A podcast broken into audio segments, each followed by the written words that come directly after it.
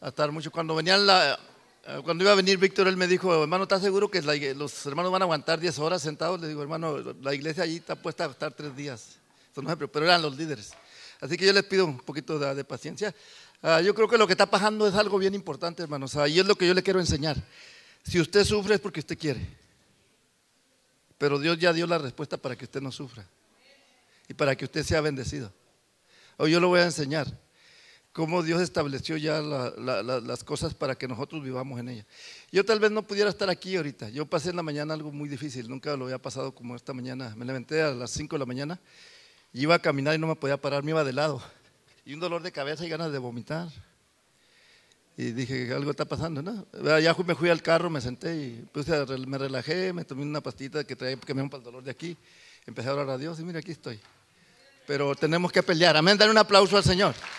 Ya está, ya está el enemigo me decía, llama a alguien que predique por ti. No, no, yo voy a predicar. Amén. Sí, es que es una guerra. El mes que entra vamos a, vamos a enseñar cómo pelear en contra del diablo. Porque el diablo es el que roba la bendición. El diablo es el, voltea al que tiene allí y diga, yo no peleo contigo, yo peleo con el que está dentro de ti. Sí, sí, porque lo que lo hace a usted ser una persona rebelde, lo que lo hace a usted ser una persona que no entienda qué es el llamado de Dios, es Satanás. Él se encarga de que usted no, usted no sepa quién es usted, ni para qué está aquí. Pero nosotros le vamos a enseñar entrando el mes, porque lo estamos enseñando a los líderes, cuál es el propósito que Dios lo puso aquí. Pero hoy vamos a hablar, hermanos, es la última enseñanza sobre la sanidad del alma. Ya no te voy a hablar de la sanidad del alma tanto, sino cómo me puedo mantener yo sano durante mi caminar cristiano. Porque el propósito de Dios es que usted sea una persona sana en su caminar. Ya no que esté enfermo, sino que se permanezca sano. Porque Dios tiene un propósito. Vamos a ir a la palabra y vamos a leer nomás dos versos de Génesis 2, 7 y 8, vamos a leer. Y de ahí vamos a establecer. La palabra de Dios son principios, hermanos. Si usted entiende los principios de Dios, los principios no fallan. Si usted camina como una, persona sin principios, es una persona que no tiene rumbo. Dígale al que te al lado, si tú no tienes principios, eres una persona sin rumbo. Uno tiene que ser manejado por principios. ¿Qué voy a hacer este día? ¿Qué, ¿Qué, quiere Dios que yo haga? Principio es algo establecido que ya está ordenado para que usted lo obedezca y por consecuencia viene una bendición. El otro día a una hermana le dieron un ticket y la hermana no estaba contenta porque se lo dieron y ella, ella lo peleó. Porque es un principio el que peleó ella. A mí no me pueden dar un ticket aquí porque aquí no hay seña y aquí está y no me han dicho nada. Y ella llamó y dijo, oh, no te preocupes, no lo vas a pagar. Porque es, algo que ya está escrito en la ley. Entonces, si nosotros hacemos lo que la palabra de Dios dice, por consecuencia usted va a recibir bendición. Pero si no hacemos lo que Dios dice, yo no le prometo nada ni Dios va a cumplir con usted. ¿Estamos de acuerdo? So, vamos a leer la palabra en el nombre del Padre, del Hijo y del Espíritu Santo. Dice la palabra del Señor. Entonces Jehová Dios formó al hombre del polvo de la tierra y supló en su nariz aliento de vida y fue el hombre un ser viviente. ¿Y qué dice el 8? Jehová Dios plantó en el huerto ah, en Edén, el oriente, y puso allí al hombre que había formado. Vamos a leer el 9 también. Aquí están las instrucciones, hermano. Los principios siguen siendo los mismos. Y Jehová Dios plantó en el huerto eh, eh, en Edén, el oriente, y puso allí al hombre que había formado el nueve.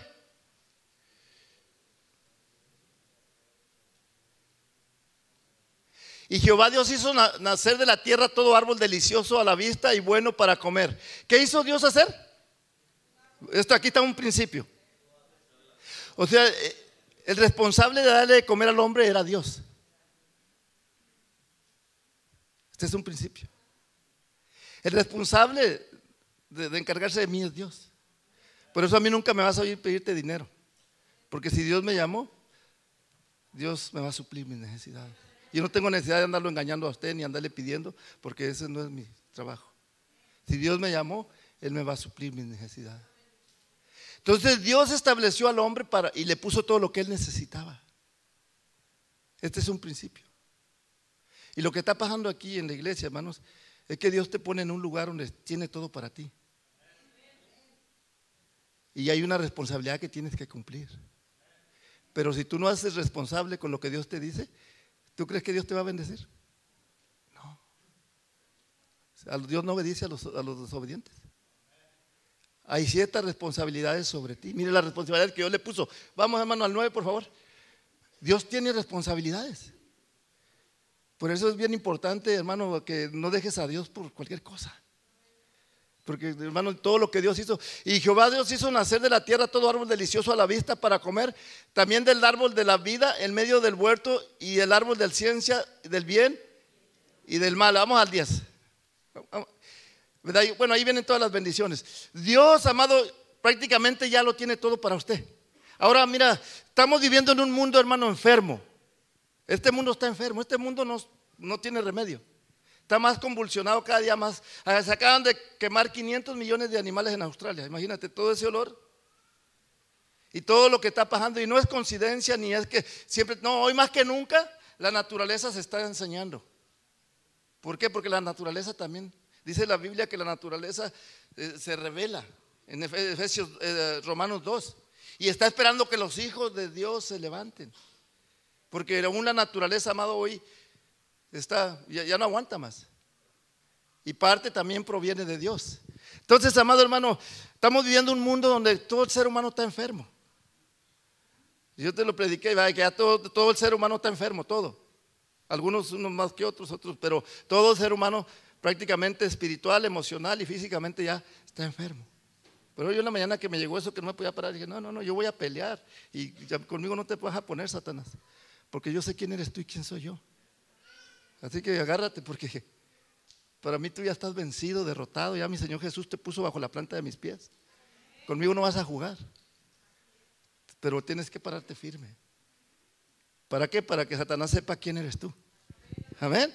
Entonces, amado hermano, Dios, la psicología hoy en día se necesitan más psicólogos que nunca. La psicología ha desarrollado tantas enfermedades que no haya ni qué poner el nombre ya. La psicología, la psiquiatría, los están clasificando. ¿Por qué? Porque la gente ya, hágale así. están zafados. No hay qué hacer. Hoy más que nunca hay más demanda de psiquiatras que antes. Hoy ya no saben qué es normal y qué es anormal cómo te debes vestir y cómo no te debes de vestir. Oye, es normal que un hombre entre a un baño de una mujer como de una, mujer a un baño de un hombre. So, ya no saben lo que es normal y lo que es anormal. Porque Satanás se ha encargado de que todo esto se vaya distorsionando. Entonces vivimos en un mundo, hermano, que no nos va a dar nada a nosotros. Pero nosotros sí tenemos mucho para darle al mundo porque tenemos la presencia de Dios. Amén, dale un aplauso al Señor.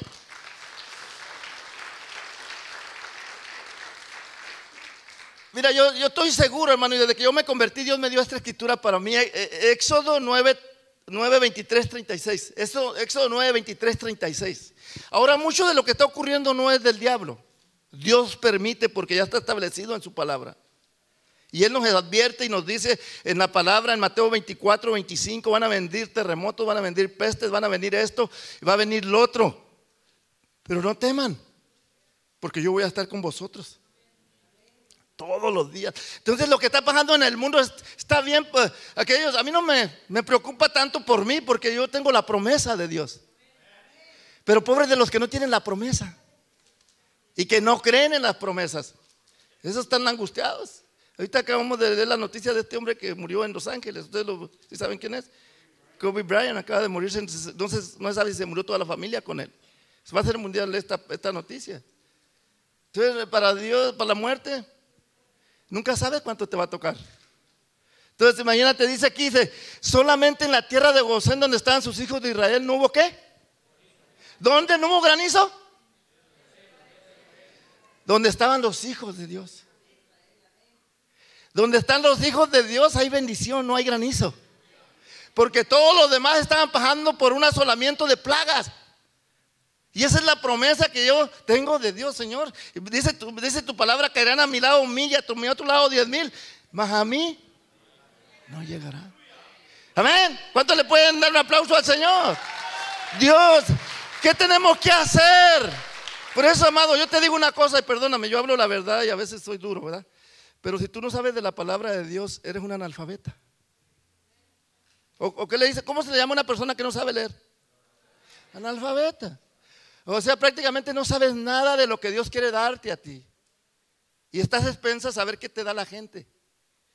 Diga, yo no soy ningún parásito. Porque los parásitos se alimentan de los demás. Yo, yo voy a tener mi propio alimento para alimentarme yo y compartir con los que no tienen. Amén. Sí, porque mucha gente es lo que está esperando. Dale el aplauso al Señor.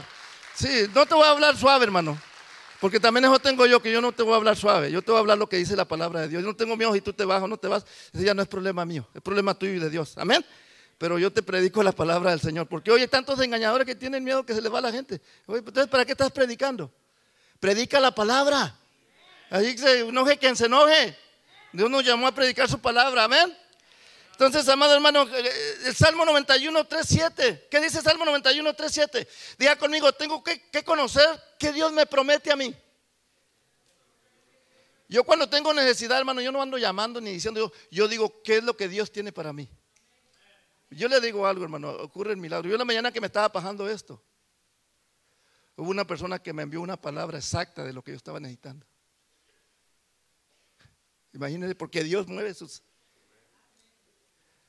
y yo le contesté a esa persona, le digo, wow, esa palabra cayó como agua en un desierto, por lo que yo estaba pasando. Dice Dios, envió mi palabra y lo sano. Entonces esa palabra vino a traer a mí algo y wow, me empecé a, meditar y cómo el llamado de Dios ha sido para nosotros. Amén. Dice, te libra, dice, Dios te va a librar de quién. Fíjese, la gente que está en el mundo va a sufrir todo esto. El cazador ya los trae, Satanás ya les anda echando el ojo. Dice que anda como león rugiente. Dice, y, con sus plumas te cubrirá. Y debajo de sus alas, ¿qué? ¿Cuántos han visto una gallina con pollitos? Chiquitos. Arrímesele a una gallina con pollitos a ver cómo le va. Entonces, así Dios nos da, nos va a cubrir. Nadie nos va a poder tocar. Escudo y adaga es que su verdad. No temerás a las. Que eso, ay, que, ay, que soñé anoche, que soñé el diablo. Pues, eh, ¿qué estás mirando en el día? Para que el diablo venga a atacarte de noche. Por eso de noche tú debes de sellar tu mente. Mira, mira, la predicación del Señor me la da dormido en el sueño. Yo el otro día le dije, hermano, ya tengo la predicación del domingo. Es más, ni la he escrito y Dios me dice, ni la escribas porque ya te la di. Dormido Dios nos enseña. Pero si en el día yo no hago lo que Dios dice cuando va a dormir, el diablo se encarga de traerte sueños. Por eso usted tiene que sellar su mente con la sangre de Cristo. Todos los días, amén. No temerás al terror nocturno ni a saeta que vuele de día, ni a pestilencia. Eso es para los que creen en Dios. Por eso usted debe que diga, tengo que tener una seguridad quién soy yo. Y mire lo que dice el otro, el 7. ¿Caerán a tu lado qué?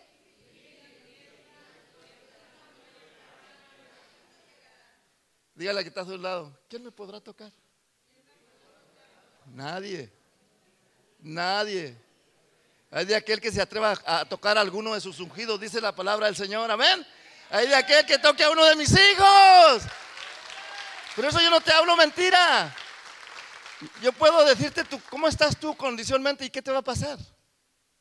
Yo te lo puedo decir. Pero uno tiene que respetar la gente. Uno nomás los deja, bueno, que se den topes. Pero al rato vamos, lo vamos a ver cómo van a andar. Porque tarde o temprano, eso que traes, que estás mirando, que piensas que te estás deteniendo, eso se le llaman muletas. Se te caen. Y dice, ¿por qué me pasa esto? ¿Por qué el otro? Porque no te metes con Dios. Si tú te metes con Dios y, no te cumple, quiere decir que Dios es mentiroso. Pero hasta el día de hoy yo creo que Dios no, a nadie le ha fallado ni le va a fallar. Amén. Porque Dios es grande, Dios es poderoso. Yo te quiero enseñar hoy, amado hermano. Cuando Jesús apareció aquí en la tierra en Lucas 4, 17, 21, Jesús vino y dijo, el Espíritu del Señor está sobre mí, por cuanto me ungió para libertar cautivos. ¿Usted sabe que Jesús tenía la misma medicina para todo el mundo? Porque él sabía cuál era la raíz de las personas. Él no clasificó las enfermedades. Él no le dijo, tú estás demente, tú estás jorobado, tú estás... No. Jesús sabía la raíz de cada enfermedad. Él atacó la raíz. Tu problema no es lo que eres, sino la raíz que, te está provocando lo que te está pasando. Si no atacamos la raíz de lo que estás viviendo, nunca se va a acabar tu enfermedad. Nunca. Es como aquel que venía a la, a la, liberación y dice, puso un canto que dice, iba a que me liberaran para que me quitaran las telarañas. Hasta que un día alguien le dijo, no, pues mejor mátale la araña. para que ya no le siga haciendo telarañas. Así, Dios va a la raíz. Cuando viene aquel endemoniado Gadareno, si lo hubiéramos visto en nuestro tiempo, no conocemos de Dios, lo hubiéramos llevado al manicomio. Pero ni el manicomio lo podía detener, porque dice que nadie lo podía detener, sino que de día y de noche andaba qué. Y Jesús no llegó a decirle, tú, eres, tú estás en depresión. Hoy la depresión es algo muy importante. Tú estás en depre, hasta pararse palabras. Tienes estrés. Hoy estamos viviendo un tiempo, amado, y la raíz no es lo que tú estás, el problema no es lo que estás pasando, sino de dónde viene lo que estás pasando. Hay que atacar tu raíz. Jesús llegó con el demoniado Gadareno, le dijo, eh, tú estás loquito. Ah, ah. ¿Sabes qué demonio que estás acusando a este endemoniado? ¡Fuera! Entonces, hermano, lo que te está pasando a ti no es que es el diablo que te tiene así. Hay que atacar esa enfermedad, la raíz, para que puedas ser libre, como nos predicó nuestra hermana, nuestra hermana predicó, mira, vas a predicarme. Nuestra hermana Julisa, Julisa. Mira ella, ¿de dónde la sacó el Señor? ¿Y ahora qué quiere hacer? Quiere que muchos salgan de ahí. Porque lo que hizo el Señor no se le olvida. Y así como ella salió, van a salir muchos. Amén. Entonces dale un aplauso al Señor. ¿Qué tenemos que hacer, amado hermano, nosotros para, que, para poder caminar en un mundo tan difícil? ¿Qué dice primera de Juan 3.8? Usted sabe que Juan 10.10 dice que el diablo viene a hacer tres cosas, te roba, mata y destruye. Entonces, ¿verdad? Pero todo lo que está aconteciendo no lo atribuimos al diablo. También Dios está permitiendo, porque la palabra de Dios se está cumpliendo. Entonces, es lo que usted tiene que hacer es darse cuenta en qué ciclo de la palabra estamos viviendo ahorita para que de esa manera usted sepa lo que viene al mundo y de esa manera usted no lo agarra desprevenida, sino que ya sabe que esto que está aconteciendo es algo que ya está escrito para nosotros. Mire lo que dice, el que practica qué? Lo que está pasando, esa es la enfermedad que tú tienes. La enfermedad más terrible y más que te disfigura se llama pecado. Porque un hombre con pecado no sabe ni quién es, ni a dónde va, ni por qué está aquí. Porque está desfigurado.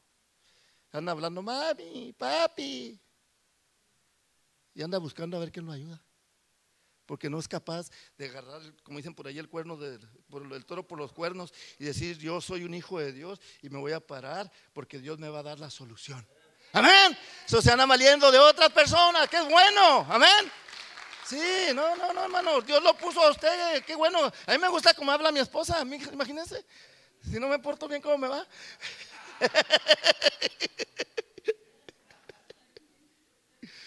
es una bendición, mi esposa. Díganle a las mujeres, son una bendición ustedes. Enamórenlas y hoy les van a dar buena cena. Es más, no se van a querer ni levantar. Yo tengo un callo aquí, por aquí. Cuando recién me convertí, mi esposa acá por abajo de la mesa. Porque a veces nosotros hablamos más de la cuenta. Pero las mujeres siempre están mirando. Tienen, tienen, ellas siempre están mirando lo de mañana. Nosotros los hombres llegamos, nos acostamos y ellas no. Ellas se fijan hasta que todo está en orden, si tienen los hijos leche, si tienen comida, si, qué se van a poner. Pero nosotros los hombres no, le echamos toda la carga y todavía aparte todas las maltratamos. Entonces dígale a la mujer, es algo especial. Sí. Entonces, el que practica el pecado, ¿qué es?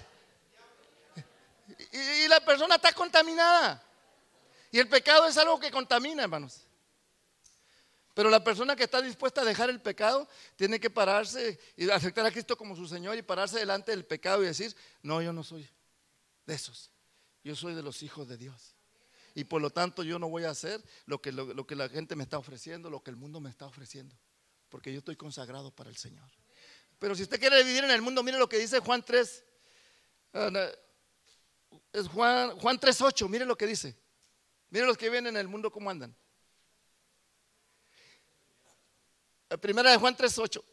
Oye, habla mal. Que practica el, pecado es del diablo. O este es a primera de Juan 5.19. Primera de Juan 5.19. Sabemos que somos de Dios y el mundo entero, ¿bajo de quién está? Entonces, si tú no estás en... Mira, con Dios no hay a medias. O eres hijo de Dios o eres hijo del diablo. Aquí no hay mitad. O estamos con Dios o estamos con el diablo. Porque aún Jesús va más lejos que eso. Dice, si tú estás en medio, te vomito. Por cuanto no eres hijo de Dios ni eres hijo del diablo, como estás en medio, te vomitaré de mi boca. Así que aquí eres o no eres.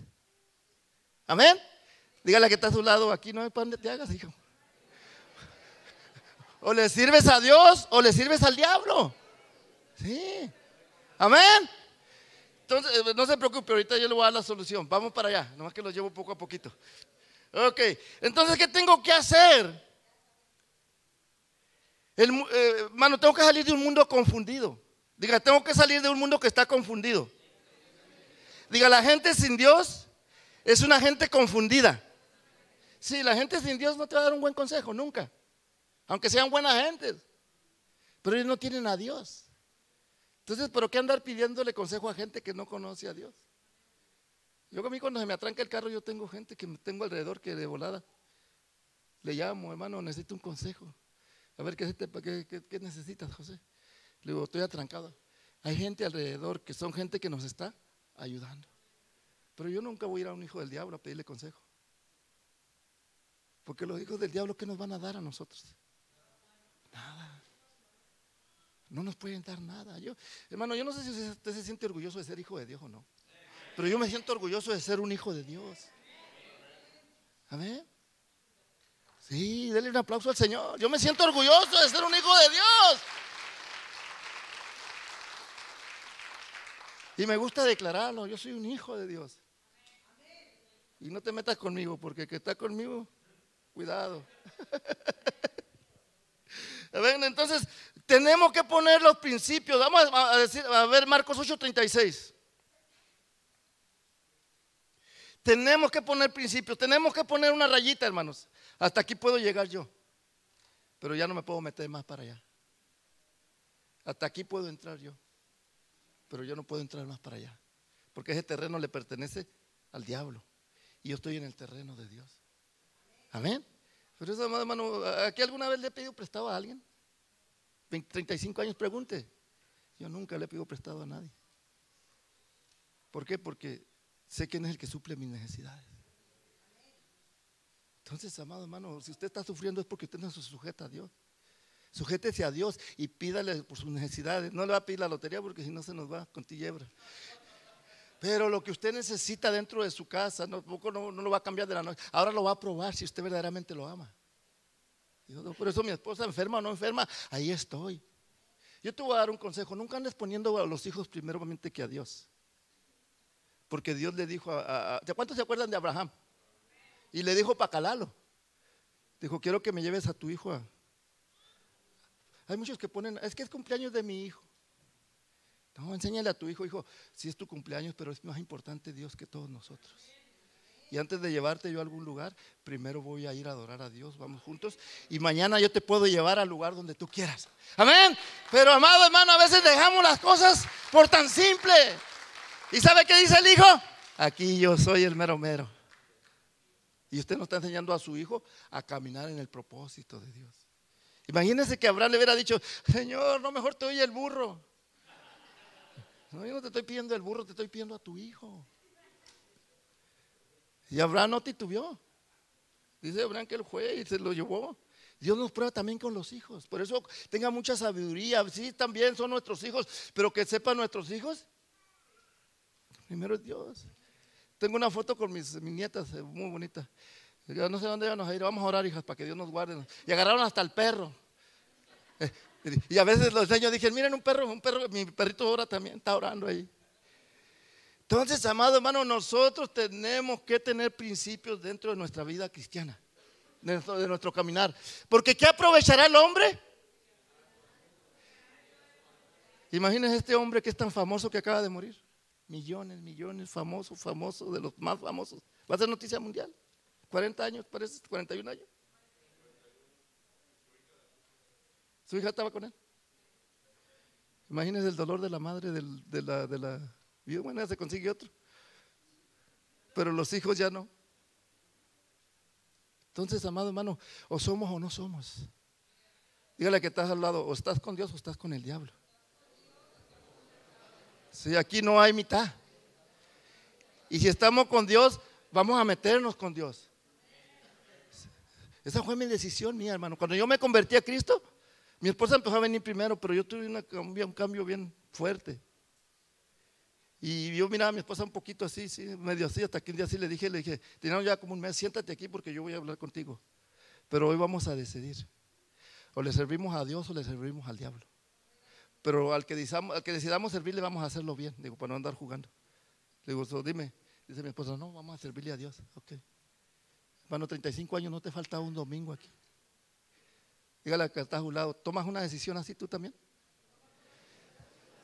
¿Sabe por qué mucha gente no se convierte?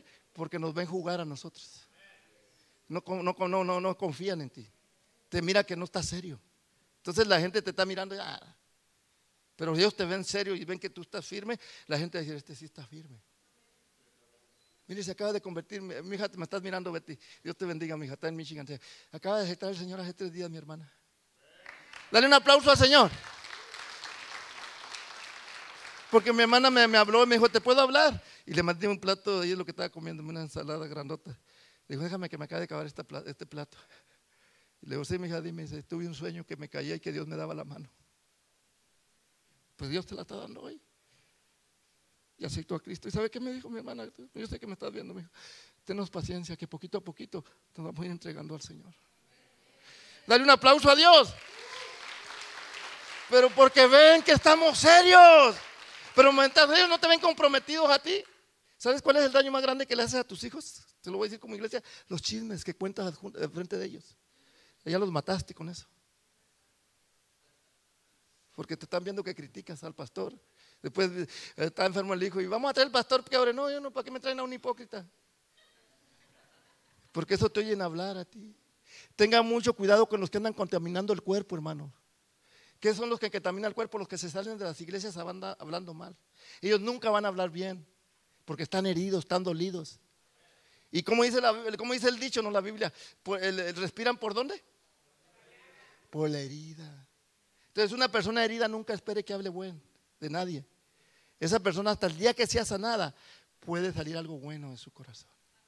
Pero mientras tanto va a andar destilando heridas. Entonces tenga cuidado con los que se salen de las iglesias, porque esos buscan pura gente así también. Entonces, ¿qué hacen? Los contaminan. Y la gente, aunque está aquí, o los oyen hablar a ellos, y se sienten igual que ellos. ¿Por qué? Porque se dejaron. Eso se llaman dardos. En, la guerra espiritual se llaman dardos. Satanás te manda dardos a la mente. Y tú los aceptas y tú los crees. Y al rato ya, aunque estás en la iglesia, pero ya no estás aquí.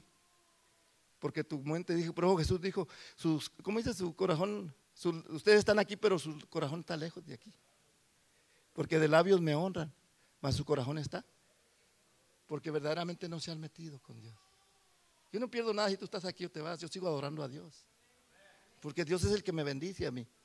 Yo lo que sí tengo mucho cuidado es caminar como dice el propósito de Dios. Ahí es donde yo cambio, ahí es donde esto es lo que dice Dios. Yo me dejo llevar por lo que dice la palabra de Dios. Amén, dale un aplauso al Señor. Sí, todo lo que hacemos hay que bajarlo por el filtro de la palabra. Entonces, amado, Dios tiene principios. Génesis 17, 8. Dios creó al hombre con todo. Diga, Dios creó al hombre con todo. No le faltaba nada. Dice que trabajaba el hombre. No. se me hace que se daba unos baños ahí en los ríos que dice que salía. Yo creo que agarraba jirafas, a ver. Se paseaba, no tenía ningún problema. Imagínate, amado hermano. Dios no creó al hombre para trabajar. Dios creó al hombre para tener comunión con él. El problema fue cuando el hombre pecó. Dios ya no puede tener no puede compartir con pecadores. El pecado separa al hombre de Dios. Entonces, imagínate, eh, ¿qué dice Juan? a ver, Mateo 4:4. Entonces, ¿por qué trabaja el hombre hoy? Dígale, ¿cuál es la razón que tú estás trabajando? Si no trabajas no te puedes mantener. Dice, no solamente de qué. Mire, yo soy bien observativo, hermanos. Yo soy muy observativo y veo cómo la gente piensa que está haciendo cosas buenas, aunque le va bien, pero al final se da cuenta que es un miserable. Yo fijo a los que dicen que van a hacer dinero, que tienen ranchos, que tienen aquí. Y usted ahorita mira, los mira arrumbados, solos, tristes, los hijos ya se fueron. No hayan qué hacer. Pero yo creo que todavía va a tener 110 años y sirviéndole al Señor. No, no se creen. sí, hasta que, hasta que podamos, vamos a servirle al Señor. Amén. Dale un aplauso al Señor. Y no estamos aburridos. Imagínate, yo entregué mi ayuno ayer. ¿Crees que yo estoy aburrido? Me acaban de invitar a un par y un día hay aguachiles, hay ceviche. Y luego al rato me llaman a otro donde hay carnitas. Y luego más tarde me llaman a otro donde hay mucho ceviche también. Digo, Señor, ¿qué hago con tanto ceviche? Es más, hasta tengo en la casa mucho ceviche. Al ratito voy a tener una convivencia con algunos hermanos, pues me lo voy a llevar, hermanos. Fíjate qué aburrido estoy yo. Y me llamaron ayer, hermano, de, allá de Sandeando, saliendo de la iglesia, lo esperamos, hay un par y de, ah, le digo, no sé si pueda ir. Cuando uno, amado hermano, está en la cosa de Dios, falta el tiempo. Y te sobra para que des. Yo antes me daban las cosas y las regalaba, ya no las doy por respeto a los hermanos que me las dan. Pero, pero en realidad pues yo ni las necesitaba. Y un día me dieron un plato lleno de comida y pues dije, ¿qué hago con él si no traigo hambre? Y se lo pasé a un hermano y después de andar pidiendo a mi, a mi, esposa el Tupperware. Dice, pues mi esposa no trajo nada para acá. ¿Por qué le hablo así, hermano? Porque nosotros tenemos abundancia. Dígale que está a su lado, el que está con Cristo lo tiene todo. Lo tiene todo. Todo es de nosotros. Entonces yo te quiero enseñar esto, amado hermano. ¿Cómo encontrar a Dios? Primera de Pedro 2.2. ¿Qué tengo que hacer? ¿Qué tengo que hacer yo? Hay un dicho que dice, el que no llora, ¿qué? A ver, dígalo, no se oye feo. El que no llora no mama. El niño tiene que llorar para que le den su pecho. Entonces la palabra nos dice aquí también, no nos dice así, pero mira lo que dice. Desear como niños, ¿qué? Un niño recién nacido, ¿qué hace? Empieza a llorar y a patear. Y si está impuesto la similac y le mete otra, se lo tira. Y ya llega el tiempo que agarra la teta y le tira con ella también. Entonces, desea como niños recién nacidos, ¿qué? Ahora yo te hago una pregunta. ¿Tú, ¿tú verdaderamente anhelas las cosas de Dios así? Les deje mirar caras. ¿Cuántos están deseosos de que se llegue el domingo porque quieren venir? ¿Cuántos están deseosos porque van a llegar a una, a una célula? Bueno, si ustedes de esas personas, mire lo que dice la palabra ahí, desea la, leche recién, como recién nacidos, no adulterada. ¿Para qué? Entonces, si no tomas la leche no hay crecimiento. Si no tomas la palabra de Dios. Oyes hablar a los hermanos de todo menos de la palabra de Dios. Y te das cuenta en, en lo que hablan ¿Qué es lo que los está edificando? A veces hablan más del piolín que de Dios. ¿Eh? No sé, yo conozco a Piolín. Lo conozco porque un día yo estaba en, un gimnasio, en el gimnasio llegó él, cuando estaba aquí. Y me dijo, ¿sabes quién soy? Le digo, la verdad no sé quién eres. Yo soy el Piolín. Oh, sí, y luego, dice, antes que te vayas, dijo, habla conmigo porque te quiero regalar una camiseta. Y si me está viendo, él sabe de dónde nos encontramos. Y cuando ya, ya me iba a ir, le dije, ya me voy. Ok, vamos al carro. Y sabe que él es cristiano, él conoce de Dios. El problema que le da la... Y, traía un libro que dice, no le eches las perlas a los cerdos. Un libro negro atrás. Imagínate. Entonces hay tanta gente hoy, amado hermano, que en lugar de, de, escuchar lo de Dios, se ponen a escuchar cosas que no son correctas. Si usted puede agarrar a Jimmy Swagger, hermano, yo con él me duermo. No con él, con la música de él. con la música de él. Viene, viene una, uno que hay una alabanza que tocan con, con armónica. Qué hermosa alabanza. Entonces, amado hermano, nosotros tenemos, desear como niños recién nacidos, la leche no adulterada. ¿Dónde puedo encontrar hoy, hoy comunión? Yo te quiero decir algo, hermano. ¿Sabes quiénes son responsables de que tú crezcas? Nosotros. Dios creó la atmósfera para su hijo, Adán. Nosotros somos los responsables por crear el ambiente donde tú puedas crecer. Por eso qué bueno lo que Claudia y José dicen, o José y Claudia dijeron ahorita. El equipo es, el que hace la diferencia. Cuando nosotros tenemos la atmósfera, amado, nosotros tenemos una iglesia aquí con, muchas cosas, tenemos retiro, tenemos para los niños, tenemos para los jóvenes, tenemos para los matrimonios, tenemos para las familias, tenemos escuela de liderazgo para que tú te levantes de, discipulado. Ahora, Dios te hace lo mismo que le hizo a Adán. Tú eres responsable. Y así tú no quieres crecer, ya no es problema mío ni es problema de Dios, es el problema tuyo. Dile a que está a su lado, si no tienes que, si no tienes, si no quieres crecer, no le eche la culpa al pastor. Déjalo, pobrecito. Él anda allí, dígale, dígale, tú eres el responsable. Yo le digo 35 años yo tengo de servirle a Dios. Yo no he visto que nadie me ruegue a mí. Nunca nadie me ha rogado para yo venir a las cosas de Dios, nunca. Porque yo fui, cuando yo decidí servirle al Señor, yo dije, yo quiero ser de los mejores, Señor. Esa fue mi decisión. Yo quiero ser de los mejores cristianos. Si llego a ser o no ser, eso no, no sé, pero quiero ser lo mejor para el Señor. Tomé la decisión en mi vida. Por eso, amado hermano, cuando uno toma decisiones, principios, el diablo sabe quién eres tú. Pero si eres uno que solamente viene, ah, ya sé quién es Ni te preocupes, le dice a los chamuquillos que andan allí. Don't worry about him. Él nomás anda allí calentando bancas. No se preocupen, él no va a ganar nada. Él es más, ni va a salir adelante. Al rato a sus hijos los vamos a meter a las drogas, a las pandillas, porque él no se preocupa. no se preocupen por él. Así trabaja Satanás, se lo voy a enseñar el mes que entra. Lo estamos enseñando en la guerra espiritual. Satanás trabaja de esa manera. Él sabe que a qué temele y a qué no temele. Y tarde o temprano se ven los resultados. Amén la iglesia de hoy es el jardín del Edén. Diga conmigo, la iglesia es el jardín del Edén. Dios dejó su iglesia. Diga, Dios dejó su iglesia. Aquí es donde yo voy a encontrar lo que yo necesito. Mire, hermano, gracias a Dios que Dios nos ha puesto y fuimos discipulados de una manera de servir. Usted va a lugares donde para hablar con el pastor, cálese un día, vaya y diga, pastor, quiero hablar con usted.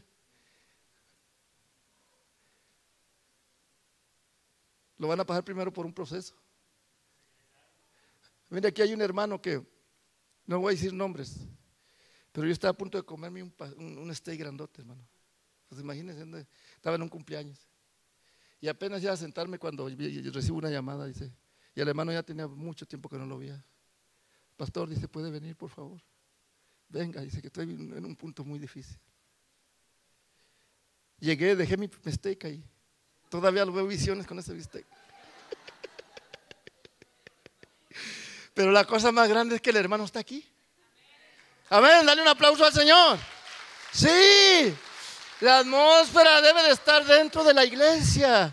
Nosotros somos responsables de que haya una buena atmósfera. Por eso tenemos que trabajar con los líderes, amados. Si usted tiene problema con un líder, no le eche la culpa a la iglesia. Vamos a hablar, hable con nosotros y nosotros hablamos con el líder no para venir a, traer pleito, no, sino para ayudar al líder.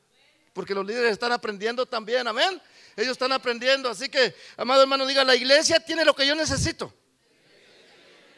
¿Sabe por qué tiene lo que usted necesita? Porque el dueño de la iglesia se llama Cristo. Él es el novio. Amén. Por eso usted encuentra en la iglesia lo que usted anda buscando. Eso no andes buscando afuera ya, amado hermano, cosas que solamente te van a hacer peor cada día. Mira, va a llegar un tiempo que tú ya no vas a poder con tus hijos si no te metes con Dios. Porque llega un tiempo en que los hijos se rebelan. Y tú no puedes decirles nada. Porque ellos ya tienen sus derechos, sus razones. Entonces, amado hermano, nosotros tenemos que saber, diga, en la iglesia puedo encontrar lo que yo necesito. Donde yo voy a crecer con mi familia. Diga, este es el centro de mi familia. Aquí mis hijos los voy a ver crecer. Sí, mire, mirar a estos jóvenes, amado hermano. Eh, Génesis 2, 15 al 17. Estos jóvenes ahora dando testimonio, es difícil para ellos, no es fácil. Pero si nosotros no hacemos el trabajo con nuestros jóvenes, no esperes que ellos hagan lo que tienen que hacer. Porque tú no eres un ejemplo para ellos. Entonces ellos tienen que ver en nosotros. Miren mis nietos. Yo, nunca los puse que juegan al encuentro, no son mis hijos, son mis nietos. Y los amo, los quiero mucho. Pero ellos mismos se pagaron su encuentro, su retiro. Y ahí están. Yo no los ando puchando que vengan aquí tampoco. Me los he sabido ganar. Y hemos orado juntos y han visto los, uh, milagros de Dios en la vida de ellos y de sus padres. Han visto que Dios ha trabajado con ellos. Entonces, amado hermano, ese es el trabajo de nosotros como iglesia. Que nuestra casa sea la iglesia también, donde nuestros hijos nos ven, donde oramos juntos con ellos. Que son difíciles, sí son difíciles, no es fácil, porque el mundo nos está bombardeando. Pero nosotros sabemos quién es el dueño de la iglesia y el dueño de la iglesia se encarga de ellos. Mire, mi oración cada mañana es, gracias Dios porque me permites trabajar en tu obra, en tu iglesia y mis nietos están trabajando para ti y declaro que ellos van a desarrollarse dentro de la obra tuya. Amén. Entonces estamos ya estamos haciendo algo por ellos. ¿Qué dice Génesis? Tomó pues Dios el hombre y puso en el huerto del Edén para que lo labrara y lo guardase solo. Hay algo que Dios vio cuando hizo al hombre que no era bueno. Mire lo que hizo. Y mandó Jehová Dios al hombre diciendo, de todo árbol del huerto puedes comer viene del mal, mas no comerás porque del día que comas, de él comerás ciertamente. Dios te dice, hoy, el día que te vas al mundo, se te acabó. O, eres el mundo o soy yo. Santiago lo dice muy claro, no améis al mundo ni las cosas que están en el mundo, porque el que ama al mundo se constituye enemigo de Dios. Y el mundo pasa y sus deseos, pero el que hace la voluntad de Dios permanece para siempre. Amén. Mira qué diferencia. So, hay una gran responsabilidad. Ahora, amado, la bendición para Adán no vino hasta que le hizo su compañera idónea. Digo, wow, qué hermoso tener una compañera idónea. No los oigo muy felices. A ver, varones, digan, qué hermoso tener una compañera idónea.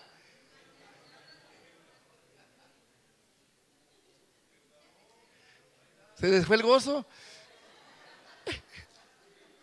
A ver, dígale ahorita aquí, dígale, tengo mi compañera idónea. Sí, esa es la que le da el calorcito en la noche, hermano. Esa es la que está con ustedes, se unen juntos. Somos una sola carne. Amén. Entonces, amado hermano, la bendición viene cuando tú estás unido. Cuando tú estás unido. Yo y mi esposa no nos ve que andamos aquí carameladitos, pero llega la noche, se cierra la puerta y se acaba. Don't disturb, please. No, hay que, hay que cuidar. Nuestros hijos, nuestros nietos nunca nos han visto hacer nada indebido. Tenemos que cuidar nuestra privacidad. Amén. Entonces, amado hermano, nosotros, la unidad. Ahora, ¿dónde, diga conmigo, ¿dónde debo yo estar yo para ser bendecido? ¿Qué dice Hechos 2, 46, 47? Hechos 2, 46, 47. Vamos a leerlo. Si tú no estás así, hermano, no, no, siempre vas a andar sufriendo porque estás desconectado. Cuando Jesús apareció a sus discípulos después de muerto, había uno que no estaba en el grupo. ¿Se acuerdan quién era? Tomás. Y cuando van y le dicen, vimos al Señor. Dicen, ah, estos se la fumaron y como está gratis. O no, sí, ya, le puede, como hay permiso hasta que, ¿cuál fumarían? No, y él le dijo muy claro, me gusta la sinceridad de Tomás. Si yo no meto mi dedo en el hueco de sus manos y en el, hueco de su costilla, yo no voy a creer. Por eso muchos le dicen, es como Santo Tomás. Pero dice que viene Jesús otro día y le dice, Tomás, ven aquí. No alcanzó a llegar, cayó de rodillas. Dice Jesús, Señor mío y Dios mío. Sí, Tomás, has visto, has creído porque me ves. Pero más bienaventurados son aquellos que no van a ver y están creyendo. Amén. Estaba hablando de mí. No sé si usted también, pero yo creo que sí. Denle un aplauso al Señor. Diga, también de mí estaba hablando. ¿Qué hacían los que se convertían, hermanos? Ah, yo le hago una pregunta. ¿Cuántos de aquí verdaderamente están unidos a la iglesia? Entonces, si no estás unido, perdóname hermano, pero no esperes la bendición de Dios. Porque la bendición de Dios está en el cuerpo de Él. Salmo 133 dice, mira cuán bueno y cuán delicioso es habitar los hermanos juntos en armonía, porque allí envía Jehová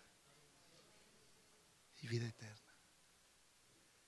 Sí, si no estás dentro de la iglesia, nomás vas a oír, ah, lo mismo. Ah". ¿Cuántos se gozaron el domingo pasado? Para mí fue un domingo especial, porque la, la adoración para mí es fundamental. Y como lo predicó el hermano Víctor, yo me gocé, me alegré, que ahora sé que nos dio en el clavo. Amén. Así que le damos gracias a Dios. Entonces, si usted no está unido a la iglesia, pues sí, viene, va, entra, sale.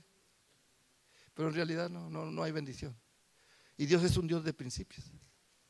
Entonces, si yo quiero la bendición, tengo que andar por los principios de Dios. Quiero bendición, me uno a mi cuerpo. ¿Dónde está el cuerpo? Aquí está la iglesia ahora. Y esta iglesia es mi familia. Esta iglesia es donde yo voy a recibir la bendición que Dios tiene para mí. Eso es lo que yo te quiero dejar este concepto, hermanos. ¿Verdad? Que Dios tiene la atmósfera para ti. Para que tú ya seas bendecido, tú, tu casa y tu familia. Bueno, yo, yo cuando antes de venir a la iglesia, yo, yo, no, yo, estaba formando hijos guerreros, pleitistas, que no se dejaran de nadie. Después el pastor ya cuando ya tuvo confianza me dijo, ¿sabes qué, José? Teníamos miedo que tus hijos nos van a lastimar uno de nuestros hijos. Porque yo, yo los enseñé a pelear y no se me van a dejar. Y si alguien les pega, ustedes tienen que pegarle para atrás. Y un día entró el niño más grande, tenía como siete años llorando. ¿Quién te pegó? El, vecino. ¿Qué te dije? Vamos, para que pelees con él. Pero ahí está el papá. Al papá lo agarro yo, vámonos. Hermano, y lo hicimos pelear. Se agarraron a golpe los dos chiquillos.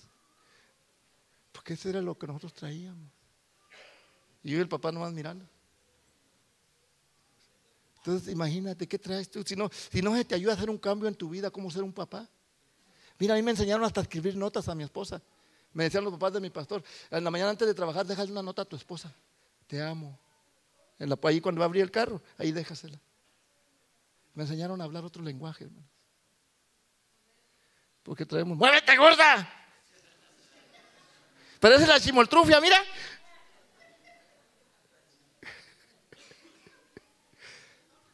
Oh, hermano, ahora veo, veo una eh, digo, cada vez te pones más joven, mi amor. Ya sé por qué, porque te estoy regando. No. ¿Qué hacían, hermanos? Diga, esta es la atmósfera. Y si yo no estoy en la atmósfera, no recibo bendición. Mira, yo, sé, hermano, yo sé que dice, ah, pero yo estoy diciendo, no, pero espérate, porque Dios no se queda con nada. Y la Biblia es muy clara, dice que bendecido el hombre que teme a Jehová. Y nosotros no es que le tengamos miedo, sino que tenemos temor faltarle por lo que Él hizo en nosotros, por lo que Él nos dio. Amén. Entonces voy a, voy a terminar, hermano. Génesis 2.17 diga, hay una atmósfera en la cual Dios me está bendiciendo, pero hay responsabilidades. Y ya le dije lo que teníamos aquí en la iglesia. El domingo no se lo pierda por nada, hermano. A menos que esté en un cajón, quédese tranquilo, no se mueva. Tenemos oración en la mañana. Tenemos el servicio de los viernes. El servicio es muy fundamental los viernes, hermano. Y luego ya comienza la escuela de, discipulado. ¿Cuándo comienza, Chuy? El 7 de febrero todos los que fueron a la escuela los queremos meter al, retiro, mujeres y hombres, los vamos a meter a la escuela para que ustedes aprendan a leer la Biblia, a orar, a cómo, y ahí les vamos a enseñar muchas cosas. Y también tenemos, como creyentes tenemos que asumir nuestra responsabilidad. Todo cristiano se hace hacedor, se hace acreedor a una responsabilidad. Diga, si yo soy cristiano, me hago acreedor a ser responsable. Amén.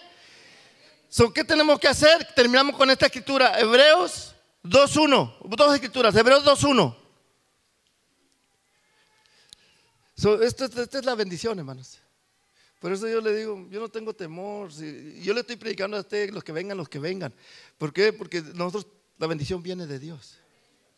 Yo un día necesitaba pagar la renta y no tenía. Dije, señora, la renta de aquí no de mi casa.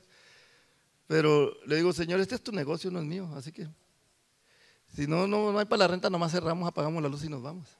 No le hubiera dicho eso, hermano. Viene otra, una hermana de otra iglesia, me toca la puerta. Pastor, yo no sé, pero Dios me dice que le dé este cheque tenga 10 mil dólares, hermano. Y a la semana, a semana otro hermano de aquí, Dios lo bendijo. Pastor, Dios me bendijo mucho, quiero dar 5 mil dólares a la iglesia. Porque Dios sabe, Dios conoce. Pero si nosotros somos infieles con Dios, no hay nada para ti. Porque Dios aborrece a los infieles. Dios no quiere infieles, Dios quiere gente que estén con Él. Por tanto, es necesario que sean que con más diligencia, ¿qué? Atengamos las cosas que hemos oído. Eso es lo que le ocurre a una persona que no atiende.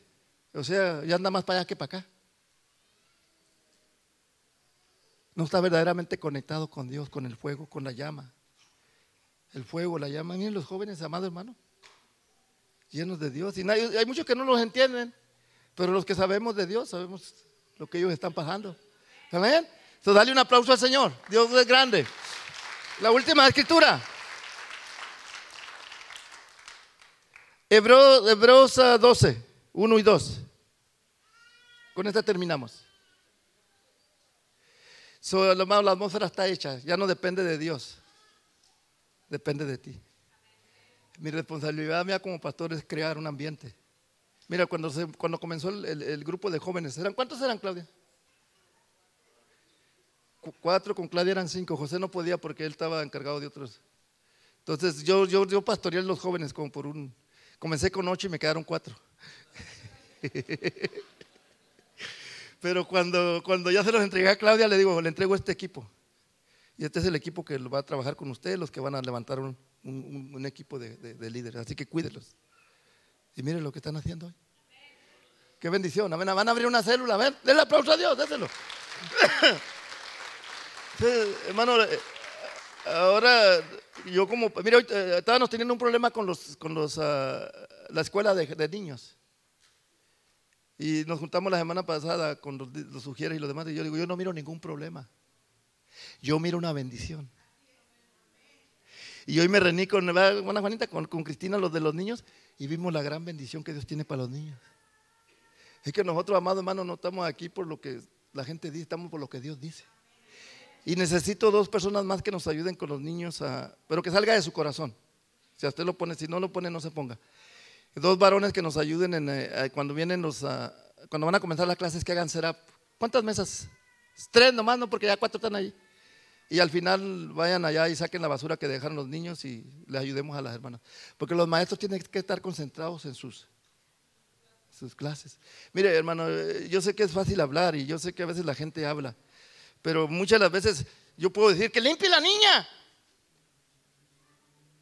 No, la niña viene aquí para sentirse bien. Que nosotros la amemos, que ella se sienta que verdaderamente los, maestros están haciendo un buen trabajo con él. Pero, a ver, fíjate poquito por acá, poquito, poquito acá. Pero, ¡limpie!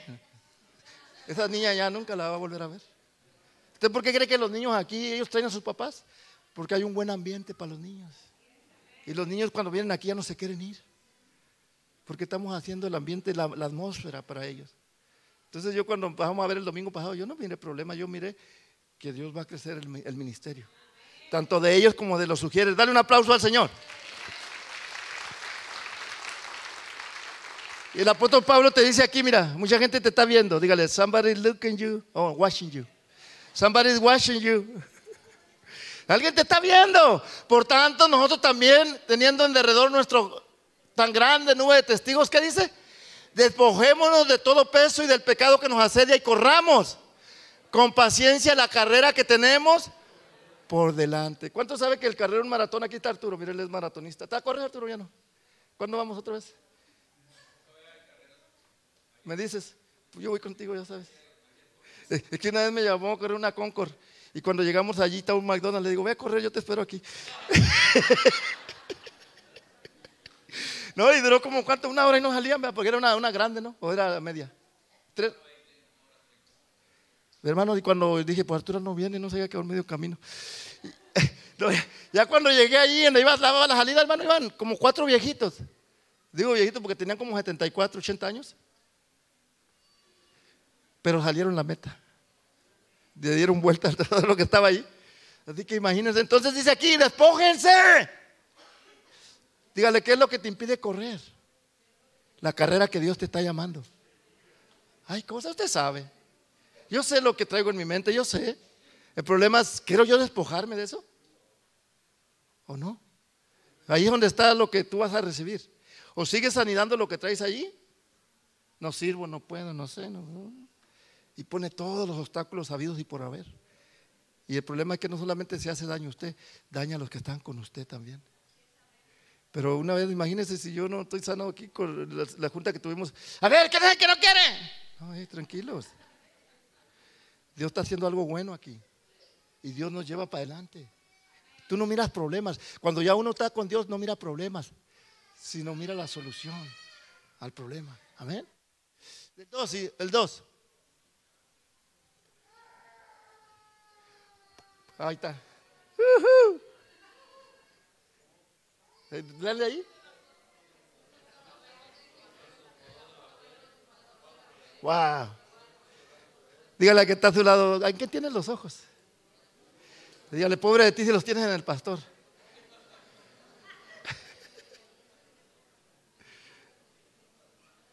Yo soy campesino, hermanos. Y yo sé lo que es trabajar la tierra. Y cuando va uno a comenzar la tierra, la primera línea que tiras, así te van a salir todas. Ya se usa uno, nosotros le llamamos monigote. No sé cómo le llaman en alguna parte. Se pone en la otra orilla. Y otros le llaman balbarte, me parece. Y cuando tú vas tirando eso, cuando tú vas tirando la primera línea, si es un tronco o es un tractor, tú tienes que ir así, mira. No importa lo que suena, no importa lo que suena. Porque cada vez que haces así, se te mueve. Entonces, si nosotros no estamos, nuestros ojos no están puestos en Cristo, nos estamos saliendo del propósito. Diga conmigo, qué bendición. Hoy yo sé que el dueño de la obra se llama Cristo. Y este día yo declaro que voy a tomar la decisión de poner mis ojos en Él. Amén, póngase de pie. Vamos a terminar. Su amado, la atmósfera está hecha. Y yo te amo mucho. A mí no me importa, aunque no vengas a la iglesia, yo te sigo amando igual. Porque nosotros no estamos amando.